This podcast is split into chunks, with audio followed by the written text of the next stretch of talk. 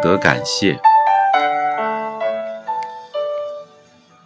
人有两种生活方式，一种是当这世上没有奇迹，另一种是将所有事情视为奇迹。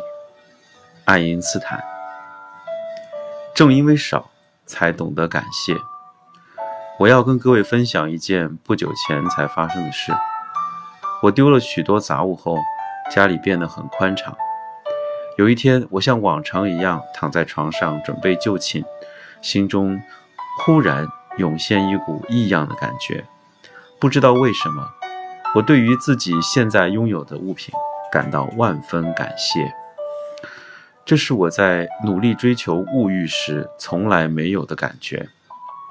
当一个人细数着自己缺少什么的时候，对自己拥有的物品就不会感激。